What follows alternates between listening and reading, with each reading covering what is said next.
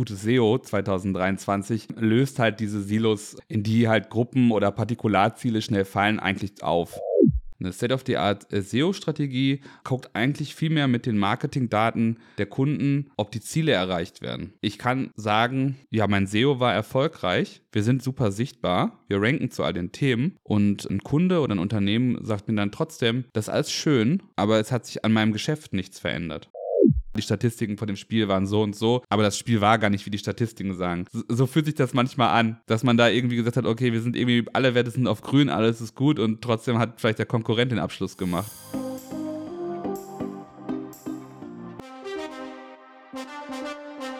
Ja, da ist er wieder.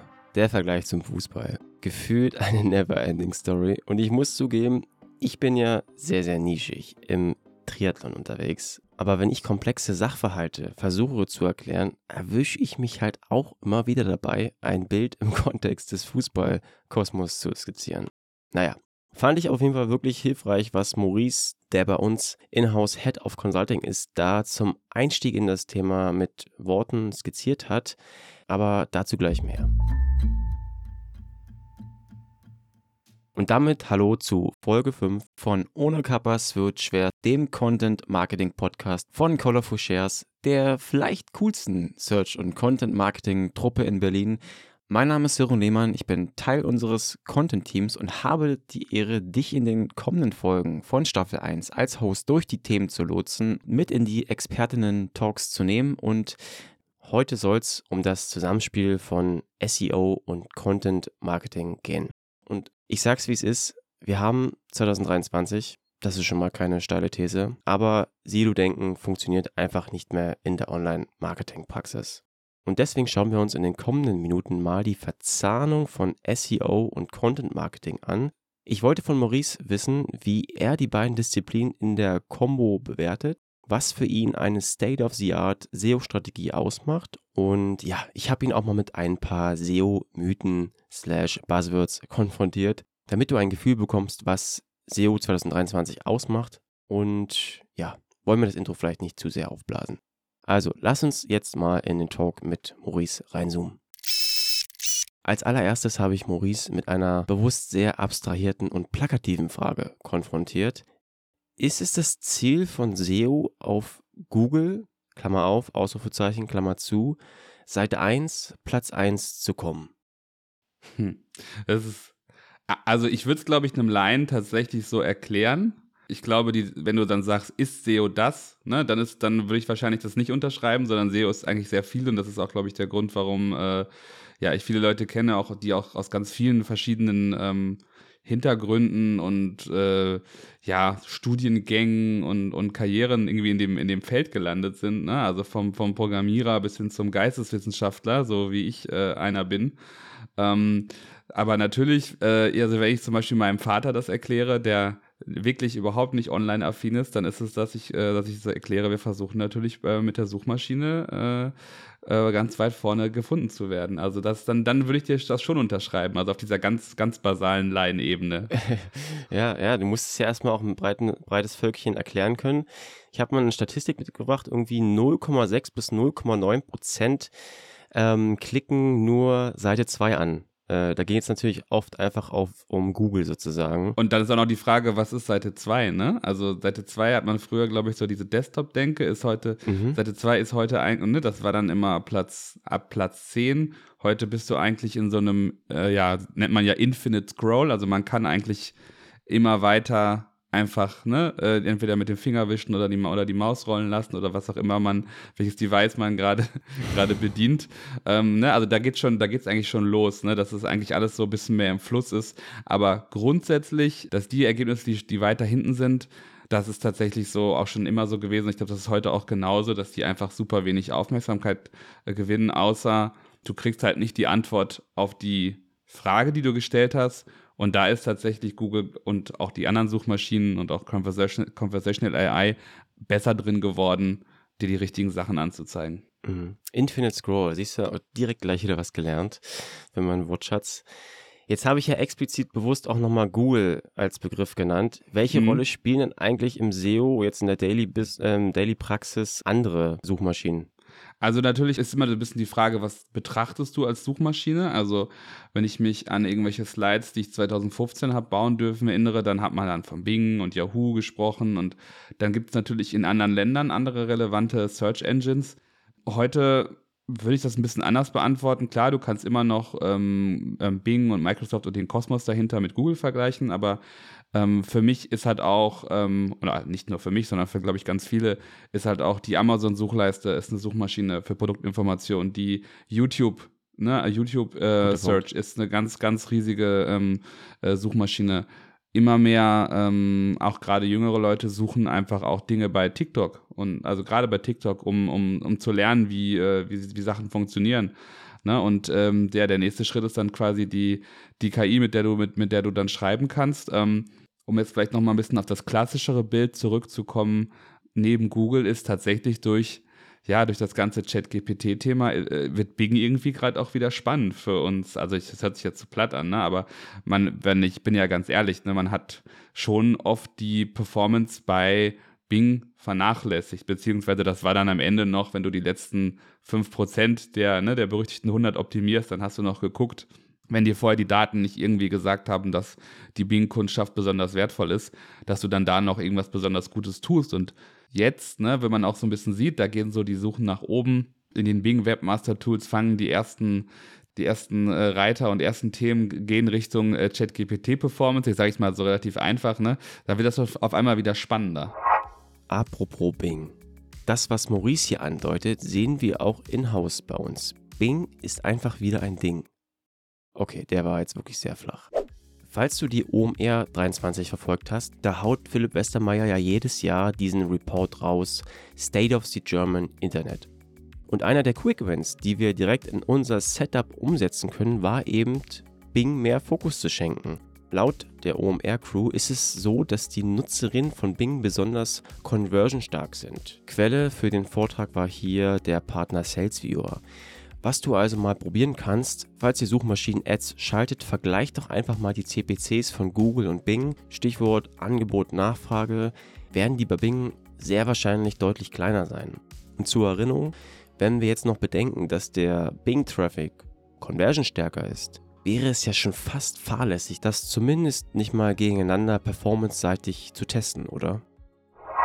Ähm, aber ja, also die Suchmaschinen ähm, auch wenn man immer viel von Google redet, da gibt es viele, viele Sachen, die ich als Search Engine bezeichnen würde ähm, und auch viele Sachen, für die man optimieren kann. Mhm. Wir sind jetzt hier gerade in einem Podcast drin. Ich selber äh, bin auch ein Verfechter oder ich erwische mich auch dabei, dass ich oft einfach ähm, recherchierende Themen einfach bei Podcast-Apps jetzt auch mittlerweile suche. Nicht? Also Stichwort SEO, ja, gucke ich dann auch einfach mal schnell äh, bei Spotify, muss ich ganz ehrlich zugeben. Das ist dann das wahrscheinlich das klassische Podcast-SEO. Aber wir wollen ja ähm, heute auch so ein bisschen den Zusammenhang zwischen Content Marketing und SEO nochmal beleuchten.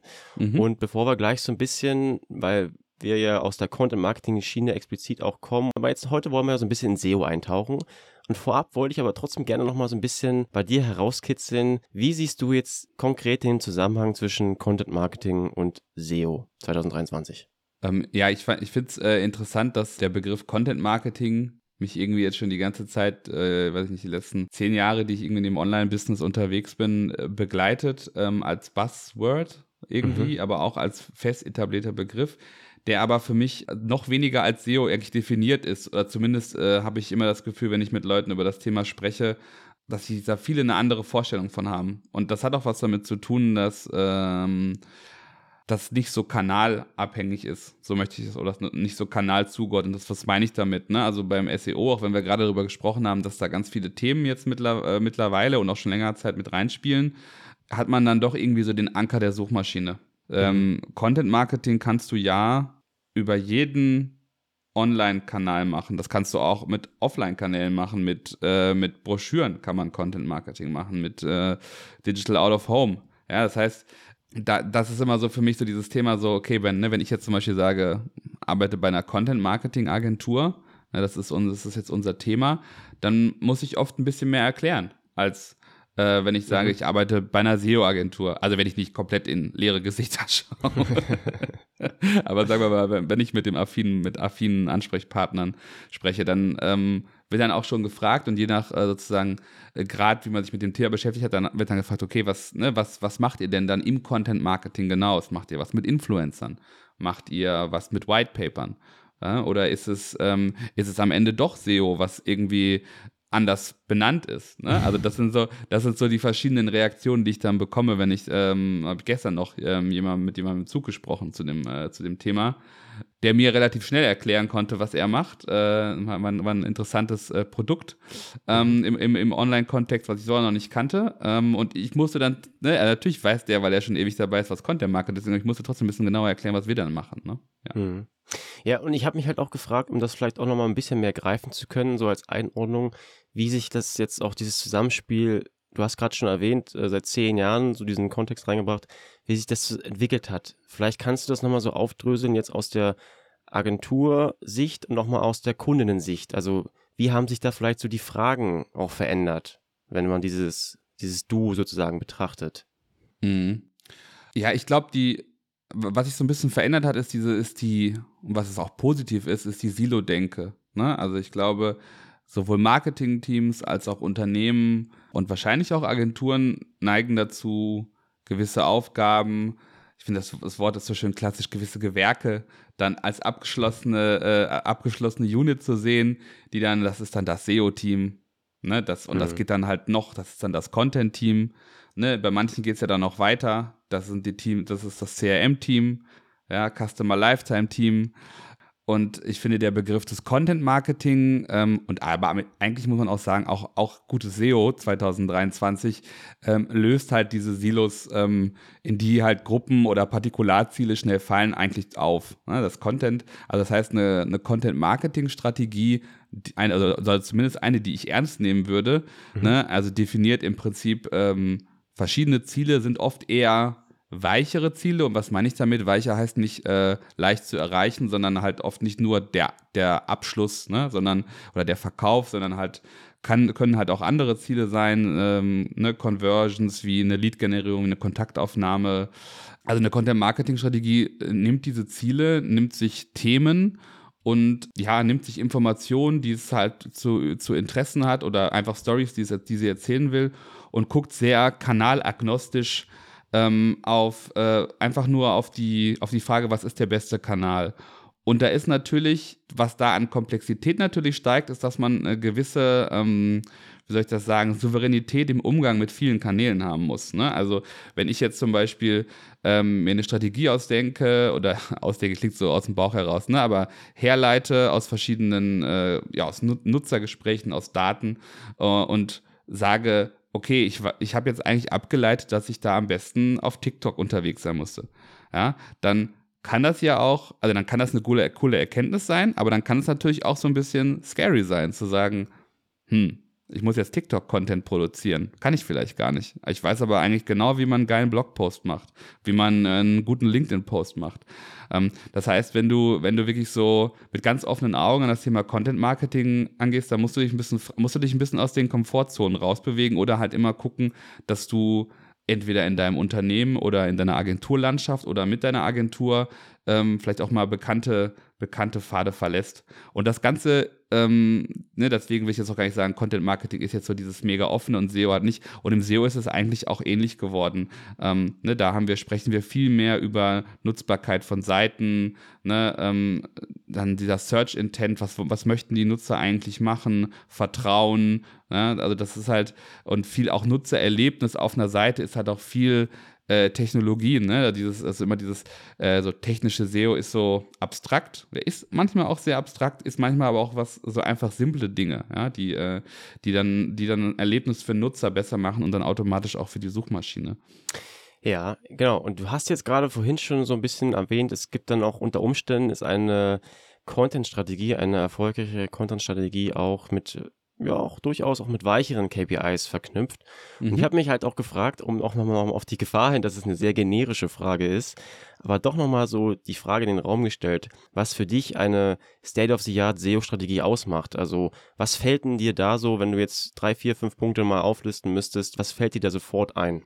Ähm, eine State-of-the-Art SEO-Strategie schaut nicht nur auf Indexwerte und Hygiene, also Hygienefaktoren hört sich hart an, aber guckt nicht nur ähm, wie ist, ist mein Sistrix-Index geht ja nach oben? Ähm, Habe ich möglichst wenig Fehler in der Google Search Konsole? Habe ich alle Themen beantwortet? Das können alles gute Sachen sein, aber eine, eine State-of-the-Art SEO-Strategie aus meiner Sicht nimmt all das als Basis und guckt eigentlich viel mehr mit den Marketingdaten der Kunden, ob die Ziele erreicht werden. Ja, das heißt, ich kann sagen, ja, mein SEO war erfolgreich, wir sind super sichtbar, wir ranken zu all den Themen und äh, ein Kunde oder ein Unternehmen sagt mir dann trotzdem, das ist alles schön, aber es hat sich an meinem Geschäft nichts verändert. Das zusammenzubringen, plus, wenn es wirklich gut läuft, auch noch Mehrwerte zu schaffen, so Atomic Content oder Central Asset Pieces. Ich spreche jetzt hier ganz viele Buzzwords rein, mhm. ja, die das, man dann auch kennen ja die Leute, das kennen die genau, Leute. die man dann ja auch im Newsletter nutzen kann, die man auf Social Media verlinken kann, ohne dass es irgendwie konstruiert wird. Ja, die ähm, auch äh, Ziele sein können für andere Marketingmaßnahmen oder die man auch anreichert mit, mit wirklichem Experten-Content oder mit, mit, mit, mit Lead-Magneten. Ähm, das ist dann aus meiner Sicht eine richtig gute SEO-Strategie. Mhm. Und die hat natürlich, wie sie schon vor zehn Jahren äh, wahrscheinlich war, hat immer im Blick, was macht der Wettbewerb, wo sind die Nischen, wo vielleicht einfach noch eine gute Content-Qualität fehlt und was sind eigentlich so die Trends im, äh, in, in der Suchmaschine gerade. Mhm. Genau. Äh, Stichwort Trends kommen wir auch gleich noch zu, aber wir haben noch einen kleinen anderen Blog vorher, den wir uns ein bisschen daran abarbeiten wollen, was vielleicht SEO heutzutage ist. Und da haben wir ja die SEO-Mythen. Und äh, als wenn äh, ich es geahnt hätte, hast du schon auch eine ganz äh, schöne Überleitung gerade schon die Steilvorlage gegeben, und zwar mit den Scores. Und äh, ich habe mir jetzt mal hier so sieben, acht Mythen rausgepickt, Maurice, und äh, würde dich einfach mal bitten, dass wir da mal zusammen durchgehen dass die Zuhörerinnen hier so ein kleines besseres Gefühl bekommen, vielleicht was gerade beim SEO, in der SEO-Bubble abgeht. Und du hast gerade die Scores erwähnt. Ähm, ich habe mich nämlich gefragt, äh, ich nutze ja auch in meiner, als Content-Redakteur auch halt, ja, so, sag mal jetzt, ähm, was es da zum Beispiel? Plugin bei WordPress hier, wie heißt es gleich? Yoast, glaube ich, heißt es. Ja. ja. Und äh, dann ähm, Sistrix und so. Welche Rolle spielen wirklich bei euch in der Praxis diese Scores von diesen ganzen Tools? Also wie ich, ne, wie ich gerade schon gesagt habe, man muss die, glaube ich, immer in Relation sehen zu den wirklichen Zielen, die ein Kunde oder ein Partner hat. Ähm, aber natürlich sind die Sachen trotzdem wichtig, weil die geben einem Indikationen für Marktbewegungen, für Google-Updates. Es gibt äh, schnell einen Blick darauf, wo steht man eigentlich gerade in Relation zu jemandem anderen, äh, in einem Thema oder insgesamt in der Branche. Mhm. Ähm, und, und da kann ich, das kann ich auch ganz offen sagen, es gibt natürlich auch Projekte und Kunden und Kundinnen, die äh, drauf, die halt auf diese Werte gucken, ne? für die das einfach ein wichtiger Indikator ist. Und das ähm, ist auch nicht, äh, da will ich auch gar nicht sozusagen, will ich auch gar nicht äh, schlecht darüber sprechen, weil es hat, das hat ist ja auch abhängig von dem Ziel. Ne? Sagen wir mal, wir haben äh, ein Projekt, wo es unglaublich viel darum geht, ähm, die Marke und die und äh, sagen wir mal solche ja, Upper Funnel Themen, dass man sich überhaupt für gewisse Sachen erstmal interessiert, zu pushen. Und da macht man vielleicht auch schon einen guten Job. Dann ist natürlich interessant, wie wächst denn meine, mein ganzes, ja, mein Fußabdruck im Netz. Ne? Und das ist dann, das, dann sind wir halt sehr nah, sehr nah an dem ganzen Branding-Thema. Maurice hat hier ein spannendes Schlagwort gesagt. Upper Funnel SEO. Wow. Würde auf jeden Fall in jedes SEO-Bullshit-Bingo reinpassen. Was ist damit gemeint? Wenn du dir so einen klassischen dreischichtigen Trichter vorstellst, im, ja, in der Content Marketing Sprech heißt es halt Funnel. Und dann haben wir ja oben den Upper Funnel, das ist so die Phase, wo Nutzerinnen sich über XY informieren. Also das ist der klassische Ratgeber-Content zum Beispiel. Nun hatten wir ja gesagt, dass SEO ein Performance-Kanal ist. Naja, und was letztlich den Ertrag bringt, sind natürlich Conversions, Käufe, Vertragsabschlüsse und Nutzerinnen, die eine Kaufabsicht haben, holt man ja eher im sogenannten Lower Funnel ab, in der Entscheidungsphase. Beispielsweise will man dann vielleicht auf das Keyword Podcast-Mikrofon kaufen ranken, anstatt zu Podcast-Mikrofon Funktionsweise. Das Problem dabei ist, dafür zu ranken, das will natürlich jeder SEO. Drum ist also der Wettbewerb stark und entsprechend hoch der CPC, Klammern Cost per Click. Ja, und du erinnerst dich ja noch an meinen kleinen Einschub zu Bing vorhin. Interessanterweise tauchte in der Präsi von Westermeier Upper Funnel SEO auch als Quick Win auf. Wenn man also sofort morgen die nächsten SEO-Gains einsammeln möchte, guck einfach mal, wer da bereits äh, im World Wide Web äh, das gut umsetzt. Oder ja, melde dich einfach mal bei uns. aber sich da komplett nur drauf zu beziehen, auf irgendwie Rot oder Grün, ne? auch so wie mit, mit dem Thema PageSpeed. Ne? Wir, also wir wissen, warum PageSpeed wichtig ist und wir beraten jeden Kunden mit einer langsamen Seite, die besser zu machen. Oder wir beraten Kunden quasi ihren, ihren Impact äh, sozusagen auf, äh, auf, auf die Crawler kleiner zu machen, dass die weniger Ressourcen aufwenden müssen. Das macht auch total Sinn. Ne? Dann hast du, eventuell kommt dann der Crawler öfter vorbei, der Nutzer kauft mehr. Ähm, aber es ist trotzdem halt so, es ist trotzdem oft dann wieder sehr abstrakt. Ne? Also kann mhm. ich jetzt zu als äh, Agentur oder als Inhouse-SEO oder Marketeer zu meinem Vorgesetzten, meiner Vorgesetzten gehen und sagen, ey cool, mein PageSpeed ist jetzt von Score 84 auf 90 und da gibt es jetzt, wenn das jetzt nicht gerade mhm. das Buzzword-Thema war, was derjenige, diejenige eine Woche vorher in einem Vortrag gehört hat, wirst du da nicht viel Lob für ernten. Ja. Ne, und das, das meine ich was. Also es geht, es geht viel darum, diese Sachen im Blick zu haben, zu betrachten. Ne, aber im Endeffekt, ähm, das ist so ein bisschen, ich habe äh, heute in der Mittagspause ähm, einen Fußball-Podcast gehört. Und mhm. dann ähm, hat einer der äh, Teilnehmer gesagt, ja, die Statistiken von dem Spiel waren so und so, aber das Spiel war gar nicht, wie die Statistiken sagen. Und das ist so ein bisschen, so fühlt sich das manchmal an, mhm. ne? Dass dann, äh, dass man da irgendwie gesagt hat, okay, wir sind irgendwie, alle Werte sind auf grün, alles ist gut und trotzdem hat vielleicht der Konkurrent den Abschluss gemacht. Mhm. Deswegen im Blick halten, auch drauf optimieren, aber das wirklich mit den, mit den echten, äh, echten Zielen äh, der Kunden sozusagen immer, im, immer in der Mischung betrachten. Ja. Ja, das ist ein schöner Vergleich. Äh, da können, glaube ich, viele äh, was mit anfangen. Loggen wir so ein. Dann zum großen Elefant im Raum. AI kommt natürlich hier auch vor, ist ganz klar. Ich würde jetzt einfach mal so das, ähm, den Mythos reinwerfen, dass AI sozusagen die SEOs ablöst. Und äh, würde ich mal fragen, wie, wie, du das siehst oder in welcher Form du denkst, dass äh, deine Arbeit oder dein Job sich jetzt konkret auch verändern wird. Er wird sich nicht durchsetzen. Nee, äh, Spaß, Spaß beiseite. Grundsätzlich sehen wir einen Impact. Das fängt an mit natürlich diesen den marktschreierischen Headlines, die du von Twitter bis zum bis zu Marketingmagazin und Podcast sehen kannst. SEO ist tot. Die Online-Marketeers braucht man vielleicht gar nicht mehr ne, du, und dann, oder halt viele auch aus den USA getriebene Dinge, ne, the workforce will be replaced. Du siehst jetzt momentan auch viele, viele, sagen wir mal, Layoffs in den, bei den großen amerikanischen Tech-Companies, die aus meiner Sicht nicht jetzt alle unbedingt direkt mit AI zu tun haben, aber ne, viel auch äh, mhm. sozusagen da ähm, eine Korrelation äh, aufgebaut wird, ne, die dann vielleicht, äh, die nicht immer eine Kausalität ist. Ähm, also solche Sachen siehst du auch. Und das mal auf den Punkt zu bringen. Und da äh, muss ich, äh, glaube ich, irgend, ich weiß jetzt nicht gerade, wer es gesagt hat auf der OMR oder wo, wer das überhaupt dieses Zitat äh, originated hat, aber sozusagen, es wird nicht sozusagen der Mensch unbedingt durch den Computer ersetzt, vielleicht noch nicht, ne? aber er ist wahrscheinlich durch einen Mensch, der mit, der mit der AI umgehen kann.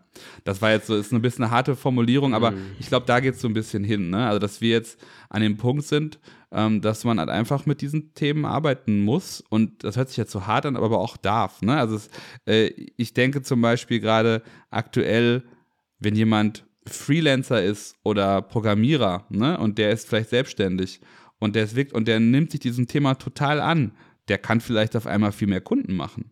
Ne? Mhm. Und das ist und ich meine, diese Frage stellen sich natürlich auch ähm, auch vielleicht Agenturkunden, die sagen, könnt ihr jetzt nicht viel schneller arbeiten. Ne? Ich meine, da hat natürlich äh, es ist auch berechtigt. Ne? Es, gibt, es gibt Sachen, die schneller, äh, schneller funktionieren und vielleicht jetzt noch nicht viel schneller sind, aber vielleicht in Zukunft sehr viel schneller werden. Ne? Ähm, Verarbeitung von, von großen Textmengen, Research, Brainstorming-Sessions. Natürlich haben wir oder haben auch äh, viele Leute, die in Unternehmen arbeiten oder eine eigene Brand haben, ähm, einen hohen Anspruch an Validität ihrer Aussagen. Ne? Das ist das eine. Das heißt, man muss natürlich ein bisschen, das Thema ganze Fact-Checking ist wichtig, aber die AI ist here to stay, würde ich mal sagen. Hm. Ja, du hast schon das Stichwort Geschwindigkeit gesagt. Denkst du dann, wenn ich jetzt mal so, ich bin zwar nicht in dem Bereich, aber wenn ich so das mit Trading vergleiche, da gibt es ja dann oft einfach so riesen Computer und Systeme, die dann alles automatisch hin und her traden, so bei diesen ganzen Brokern. Denkst du, dass es vielleicht in die Richtung gehen kann, dass du dann eigentlich eher so mehr Consultant-mäßig noch unterwegs bist und dann, äh, sag ich mal, die AI-Tools sozusagen, die ganzen Keyword-Researches und sowas übernehmen? Ja, kann, kann, kann gut möglich sein, dass es in die Richtung geht, ne? dass du im Endeffekt eher, eher mit den Ableitungen arbeitest oder die AI eher mit den richtigen Prompts und mit den richtigen Daten füttern musst, um, um dann nochmal ähm, und dann da Essenz draus zu ziehen. Ne? Also mhm. ich finde das Also klar, wenn man so long-term denkt, finde ich es schon manchmal ein bisschen scary, ne? Also dieses gerade dieser Punkt, was passiert eigentlich, wenn, wenn, äh, wenn irgendein AI ein gewisses Level erreicht, was wir nicht mehr kontrollieren können. Das ist, glaube ich, so auch in der, in, in der Wissenschaft äh, irgendwie immer schwierig. Oder ne, jede Technologie kann missbraucht werden. Das ist auch immer, ist auch immer ein Thema, ne? Also das haben wir an Social Media gesehen, ähm, an anderen Themen. Das heißt, auch eine AI wird äh, Möglichkeiten, Sachen zu faken, ähm, Möglichkeiten irgendwie äh, zu scammen äh, etc. pp. wird es, äh, ne, ähm, wird, ähm, ja, die Möglichkeiten werden wachsen, aber man kann es natürlich auch in Positive sehen. Ne? Also ich sehe halt große Fortschritte für Sachen, die irgendwie für, für redundante Tätigkeiten oder auch in der Forschung, äh, Entwicklung von, von, ne, von, äh, weiß ich nicht, Medizin, anderen Themen. Also das werden viele Sachen sein, die, die, ähm, wo die AI unterstützen kann. Ähm, grundsätzlich, glaube ich, was sehr wichtig ist, ist das ganze Thema ähm, in diese Sprachmodelle oder in andere AI-Modelle halt äh, eine ethische Komponente reinzu, reinzukriegen. Und das sind so die Themen, die ich gerade sehe, aber man muss jetzt ganz ehrlich sein, das, ist, das Thema ist jetzt da, das geht nicht mehr weg. Äh, und die, ähm, die Herausforderung wird jetzt eigentlich sein, wie kann man trotzdem halt dem Ganzen einen Human Touch geben, emotional äh, Leute ansprechen und wie kann man es einfach nutzen, um bessere Ergebnisse zu erzielen. Mhm. Okay, und äh, wenn ich dann nochmal so ein sehr catchy Schlagwort mit reinbringe, ist ja SEO auch, glaube ich, ein Marathon und kein Sprint. Äh, auch richtig schönes Buzzword, oder? Es ist ja offensichtlich so, aber gibt es irgendwelche Shortcuts, sage ich mal, oder ist es einfach ganz klassisch dieser Mythos, SEO ist ein Marathon und kein Sprint?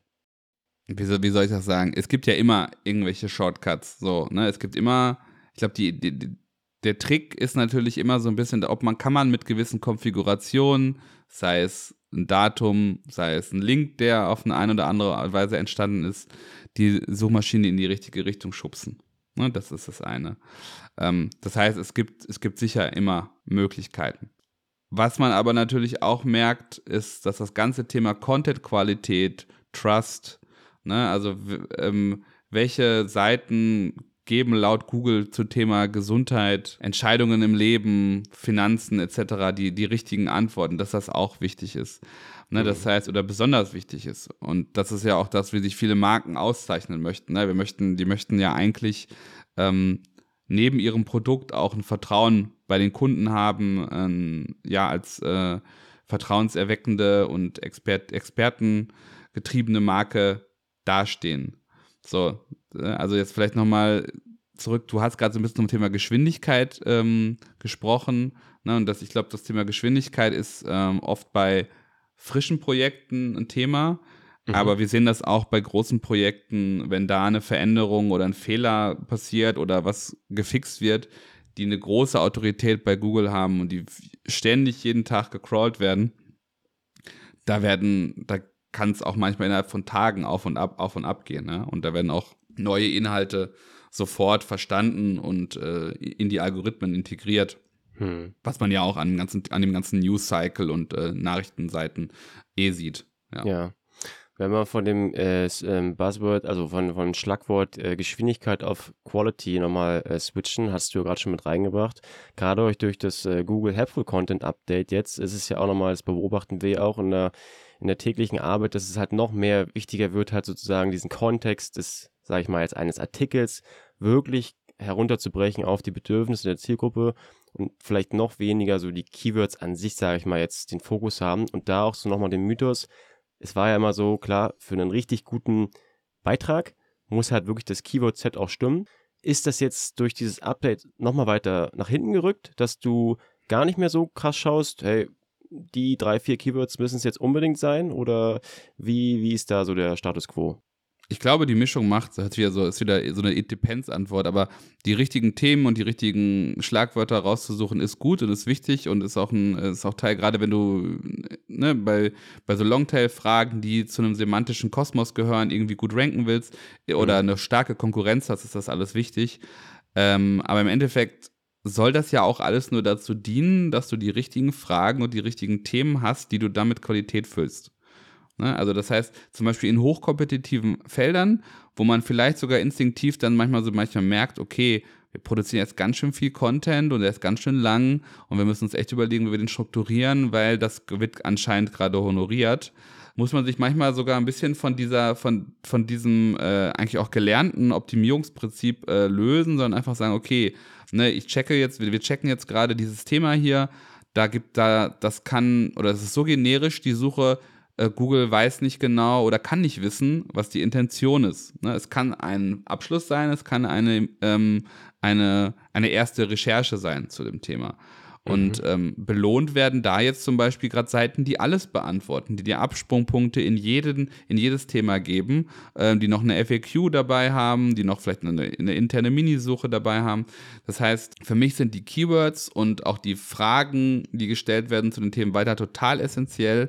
Ähm, aber was dann dahinter steckt und um, um das Thema herum ist, das ist, ähm, mhm. das ist eigentlich immer so der Gamechanger, gerade in, in, in hochkompetitiven Umfeld äh, und links. links, links, links.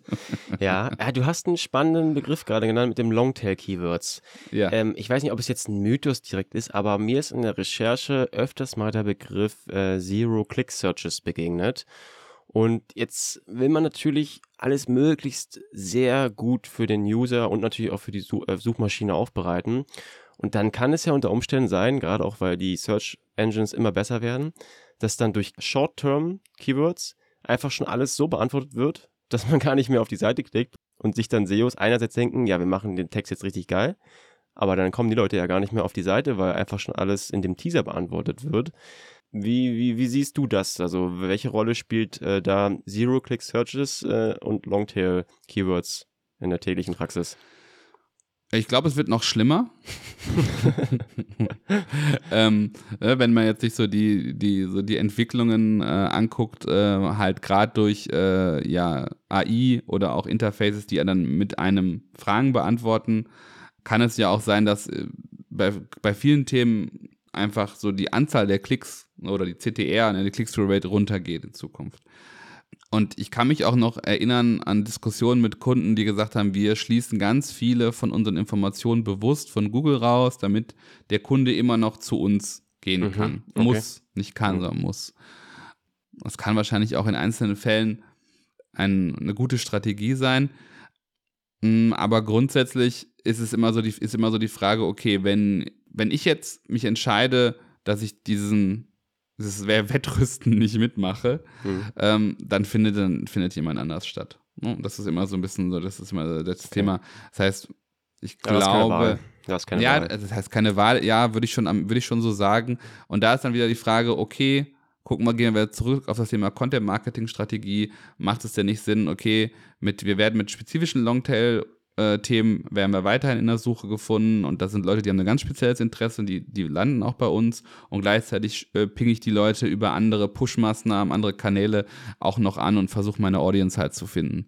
Ich glaube, das ist, das ist so der Mix. Ne? Und ähm, wir werden auch für, für, für Zero-Click-Searches optimieren, für Conversational AI optimieren, für äh, dafür, dass wir äh, dass die präferierte Quelle sind, optimieren. Ne? Und das sind dann einfach andere Situationen, aber es geht trotzdem darum, Menschen die richtige Antwort zu geben. Hm. Und äh, wenn du jetzt äh, Kunden die richtigen Antworten gibst, äh, würde mich nochmal interessieren, andersrum gefragt, was sind denn so auch gerade wieder oder auch in letzter Zeit oder jüngst sozusagen die Fragen, die immer wieder auftauchen, wo halt vielleicht Kundinnen immer noch denken, so da, da wollen wir jetzt hin und dann sagen wir aber vielleicht, naja, nee, also lass uns doch vielleicht erstmal so gucken. Was, was begegnet dir da immer wieder? Gibt es da Muster? Hm. Ja, ich glaube jetzt aktuell ist tatsächlich durch diese Buzzword AI und durch die ganzen Themen, die da kommen, das ist, ist, das einfach ein, ist ein Thema, obwohl das jetzt noch nicht alle Kunden so krass antreibt, ne, im Sinne von, weil oft hat man Themen, die man gerade erreichen will und dann ist gerade eher die Frage, ähm, kann AI, KI gerade ein Hebel sein, um mein Ziel schneller zu erreichen. Mhm. Also wir führen noch nicht so viele Diskussionen oder, oder obwohl eigentlich ist das auch bei demnächst auch in der Pipeline, wir führen sie intern schon, was heißt das eigentlich so long-term? Ne? Also was mhm. bedeutet das eigentlich, wenn wir uns jetzt ähm, mit, mit, mit diesen ganzen neuartigen Arten von, von, von Suchen und Konversationen auseinandersetzen? Was heißt das eigentlich für, unser, für unsere Online-Präsenzen? Also das ist ein bisschen weniger aktuelles Thema. Momentan ist, wenn ich es ein bisschen platt machen will, ist es, warum, ähm, ihr habt doch jetzt ChatGPT, warum geht das nicht schneller? Mhm, okay.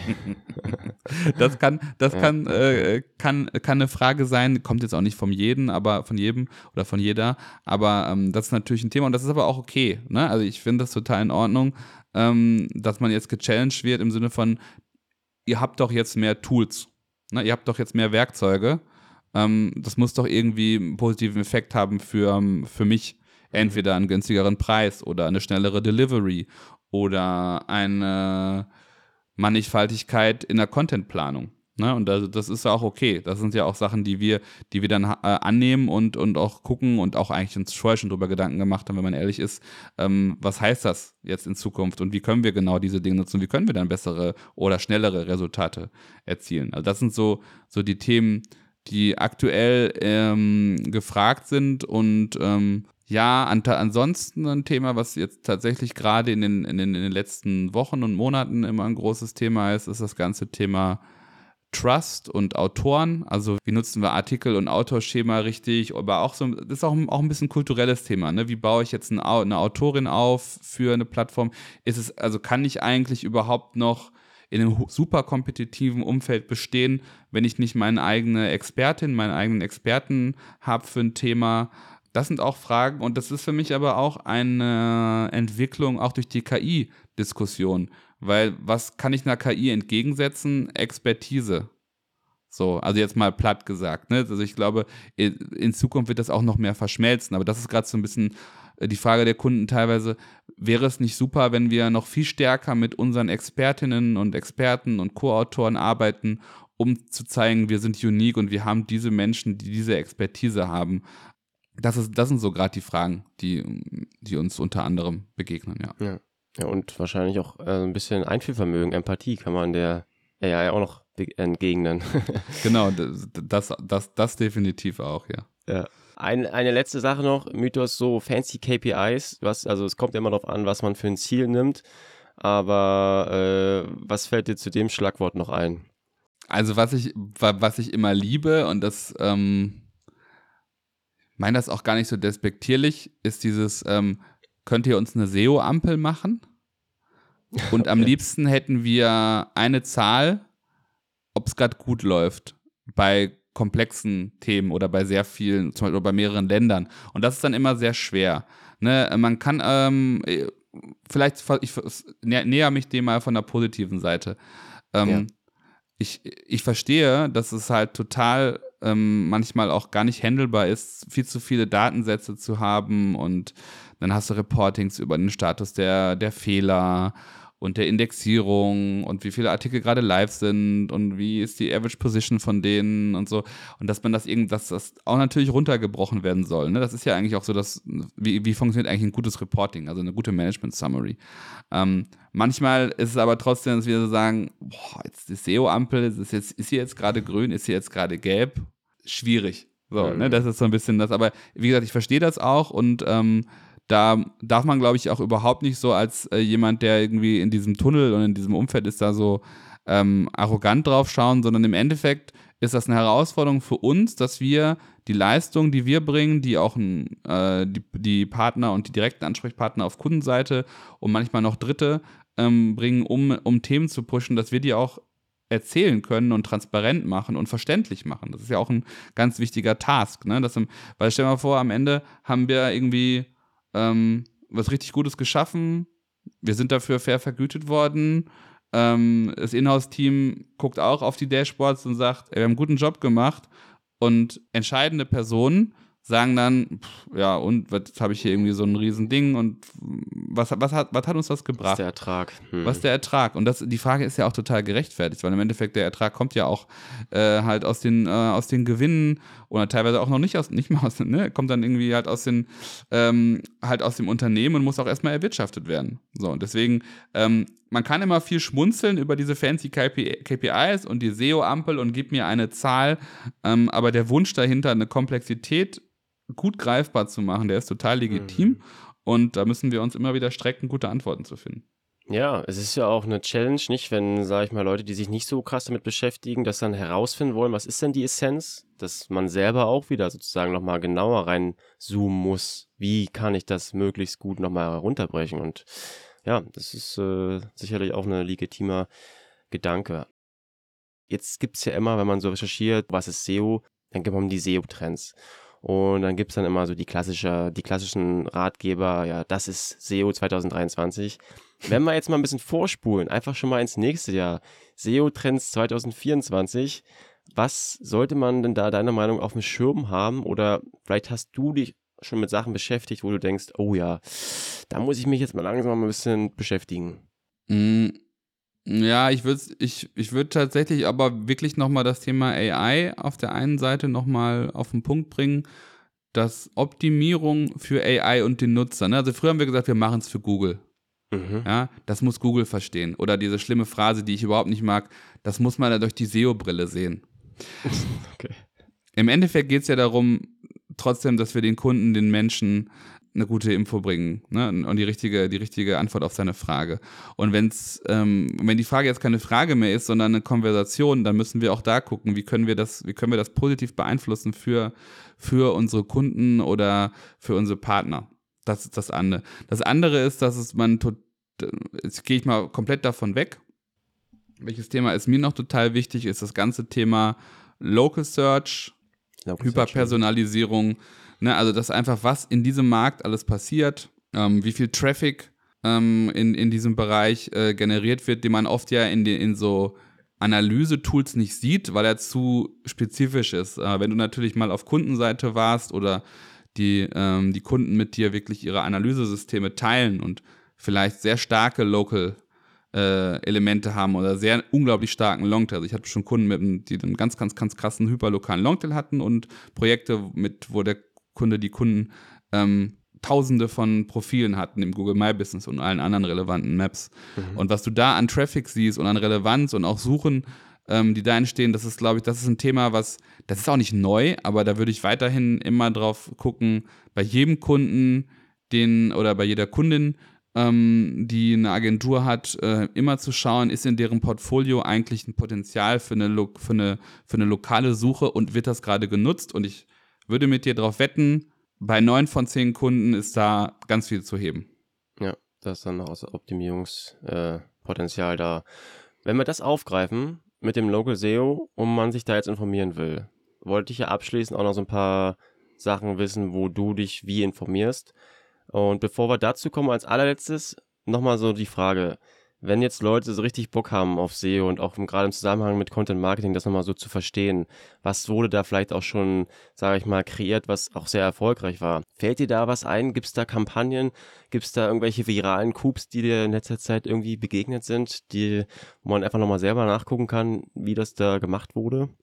Da, da, da, muss ich jetzt gerade tatsächlich überlegen, weil ich, ich habe ich hab immer so, merkwürdigerweise blende ich immer so sehr die Cases aus. Das hört, das hört sich so doof an, ne? Aber er guckt eigentlich immer total auf die Taktiken, ne? Ja, okay. Also ich, ähm, ich versuche die zwei, die Frage, die ich eigentlich danach kommt, eigentlich direkt mit zu beantworten, ne? Wo, wo informiere ich mich? Ich lese halt viel ähm, äh, Search Engine Land und tatsächlich sehr viele ähm, sehr viel Twitter immer noch, auch wenn man ja, jetzt ja? mittlerweile okay. ich frage, warum ich da immer noch rumhänge, aber das einer der Gründe ist, dass ich irgendwie dann über die zehn Jahre oder wie lange ich schon bei Twitter bin, mir da irgendwie auch eine SEO-Bubble oder eine Search-Bubble aufgebaut habe und da halt immer wieder sehe, okay, und oft werden dann auch ja dann die ähm, ganz konkreten Cases gar nicht erzählt, sondern so, okay, das ist ein Kunde aus dem und dem Vertical, da habe ich das und das gemacht. Ähm, also da, da, gehen wir jetzt schon sehr nerdy in die, in die Themen rein. Ne? Aber das sind genauso die Sachen, wie, die, die ich mir halt gerne angucke. Ne? Und, mhm. Oder Local SEO finde ich immer sehr, ähm, also die großen, großen Plattformen, wie, ähm, wie, ein, wie ein, äh, die da unterstützen können, wie ein Uber, Alle und ein Yext ähm, zum Beispiel, haben immer ganz interessante Cases auf ihren Seiten. Ist natürlich auch viel Verkaufsstory, aber so ein bisschen immer so die Logik dahinter zu verstehen. Ne? Warum macht es total Sinn, dass deine Einträge gepflegt sind und die, alle, die Kunden alle möglichen Informationen finden? Mhm. Das ist auf jeden Fall ähm, was, was ich mir angucke. Oder halt ähm, bei LinkedIn, das ist auch ein Thema, wo, wo, wo ich viel reinschaue, auch wenn ähm, ich nicht alles an LinkedIn so toll finde und äh, oft immer so dieses Ja, ich äh, Ich habe mich, äh, ich habe heute eine, ich habe heute eine Entdeckung gemacht. Äh, so, viele Erfolgsstories auf jeden Fall. Viele, ja, ja, viele Erfolgsstories oder so eine Nabelschau, die ich dann manchmal, wo ich so, ja, kommt zum Punkt. Ne, aber da, da, da trotzdem kriegst du ja totale interessante Insights. Ähm, ja weil einfach viele Agenturen, Freelancer, Experten, Inhouse-SEOs ihre, ihre Cases entweder präsentieren oder abstrahieren und dann zeigen und dann sieht man, okay, ne, ah ja, wenn ich jetzt hier ein geiles Content-Piece mache, wenn ich das an verschiedenen Stellen gut bewerbe und dann auch das auch alles tracke und dann auch meine Entscheidungsfindung ähm, quasi auch innerhalb des Prozesses an das, an das anpasse, was mir die Nutzer und die Daten sagen, dann, dann passiert jede Menge oder dann, dann kann ich echte Erfolge feiern. Das finde ich immer wieder spannend. Ja, okay. Ja, äh, spannend, Maurice. Äh, ich ziehe mich damit schon mal raus. Das ist auf jeden Fall guter Input. Äh, und äh, ich hätte noch eine Frage und damit gebe ich nochmal abschließend äh, zu dir ab. Ähm, was würdest du sagen, hat dich oder wer oder was hat dich am meisten geprägt jetzt bei deiner persönlichen SEO-Journey? Das ist eine gute Frage. Da muss ich mal ein bisschen drüber nachdenken. Was hat, was hat mich da geprägt? Also tatsächlich hat mich da ähm, die Zusammenarbeit mit verschiedenen Kollegen geprägt. Und das, äh, und das kommt vielleicht wieder so ein bisschen auf das, was ich am, am, am Anfang gesagt habe, dass du irgendwie in diesem, in diesem Business so viele Leute hast von every walk of life, ja. Ähm, das heißt, ich habe mit, habe und arbeite mit extrem guten Analysten, Analystinnen zusammen, die dann so einen, so einen totalen Blick auf die Daten haben, ne? Und die dann auch immer so die Real-Life-Application von, äh, ich ändere jetzt die und die äh, Redirects, ähm, wo du dann denkst, ja, ja, verstehe ich natürlich, warum, aber dann siehst du es halt, wie es sich für den Kunden auswirkt. Auf der anderen Seite hast du dann äh, ziemlich geniale Content-Strateginnen und Strategen, die einfach gute, gute Sachen produzieren und wo du dann direkt merkst, okay, das hat eine ganz andere Qualität als das, was vielleicht vorher auf einer Website stand oder vorher in, in, in der Strategie präsentiert wurde. Und wurde dann irgendwie auch als, wie gesagt, ich komme ja aus dem, aus dem Geisteswissenschaft, aus der Literaturwissenschaft, aus der Medienwissenschaft, wo du natürlich auch so einen gewissen äh, ästhetischen Faktor ne, äh, hast und sagst, okay, das ist echt cool, was da an Content produziert wurde. Das heißt, ich kann gar nicht so ähm, ich kann gar nicht so die eine Person nennen, sondern es ist tatsächlich das, was ich so, diese, diese verschiedenen Facetten, die äh, in dem SEO-Kontext sind, ne, bis hin zum auch zum Bereich UX, AB-Testing, was äh, auch immer ein, immer ein größerer Faktor wird, die, äh, die spielen alle damit ein und hinter diesen Facetten stehen halt oft ähm, Experten, Expertinnen, entweder in deinem eigenen beruflichen Umfeld oder in deiner Bubble ne, oder Leute, die, die du halt auf Konferenzen siehst, die dann immer neue Denkanstöße ne, bringen. Und das ist das eigentlich, was mich so, was mich so fasziniert hat und was mich auch so geprägt hat und warum ich auch eigentlich immer äh, wieder so eine Freude finde an, mhm. an, an, an den Themen und an den Agenturaufgaben, ähm, weil du dann verschiedene Kunden hast, äh, verschiedene Herausforderungen und ähm, auch immer überlegen kannst, eine Taktik, die ich zum Beispiel ähm, irgendwo benutzt habe in einem ganz anderen Kontext, kann ich die hier jetzt wieder anwenden, ne? Und ich möchte nicht Schema F machen, sondern ich muss überlegen, wie passt das jetzt vielleicht zu einem Medical Content, dieser Ansatz, ja, oder ähm, also genau diese Themen, die, die haben mich dann vielleicht geprägt oder das ist das, was die Faszination für mich ausmacht. Ja, ja, schön zu hören. Ja, Maurice, vielen Dank für deinen Input. Gerne. Alright, ich hoffe, du konntest heute wieder einiges für dein Marketing-SEO-Setup mitnehmen oder vielleicht fällt dir direkt jemand ein, der die Folge unbedingt hören sollte. Dann gib hier auf jeden Fall gerne den Shoutout. Wie immer gibt es auch einen Magazinartikel den Link zum dazugehörigen Beitrag findest du ganz oben in den Show Notes. In dem Beitrag haben wir auch nochmal alles dezidiert runtergeschrieben und die weiterführenden Empfehlungen von Maurice natürlich nochmal verlinkt. Und wir hören uns hier wieder in zwei Wochen, dann mit einer weiteren Slack-Folge. Thema lassen wir nochmal offen. Auf jeden Fall gibt es wieder sehr konkrete Insights aus unserer Agenturpraxis. Also stay tuned, würde ich sagen. Und bis dahin. Ciao, ciao.